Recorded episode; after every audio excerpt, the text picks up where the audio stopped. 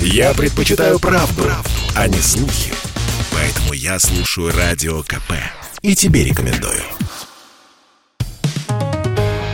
«Экономика» на Радио КП. Здравствуйте, дорогие радиослушатели! В студии Евгений Проскуряков, и я расскажу вам, как ситуация в Казахстане повлияла на экономику.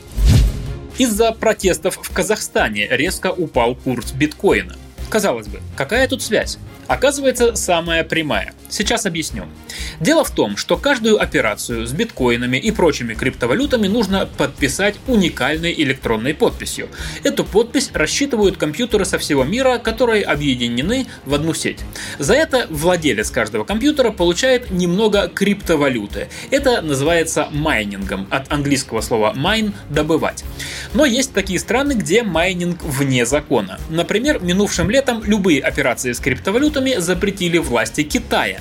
А до этого именно Китай был на первом месте в мире по объемам майнинга. В результате оборудование, которое китайские программисты использовали для майнинга, превратилось в ненужный металлолом, и они стали его по дешевке продавать.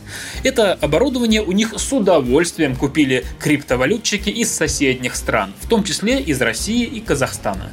И вот, минувшей осенью, после всей этой распродажи, список мировых лидеров по объемам майнинга стал выглядеть так – на первом месте США. На Америку приходится треть мировых объемов майнинга криптовалют. На третьем месте Россия. У нашей страны 11%. А вот между ними и расположился Казахстан. На эту страну приходится 18% мировых объемов майнинга. И когда в начале января в Казахстане начались протесты, власти ввели в стране чрезвычайное положение, а также, как известно, отключили в некоторых регионах интернет.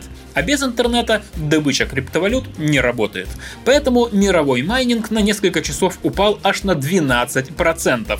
Правда, потом частично восстановился, потому что в некоторых регионах Казахстана интернет все же заработал. Но на цену биткоина все это повлияло моментально.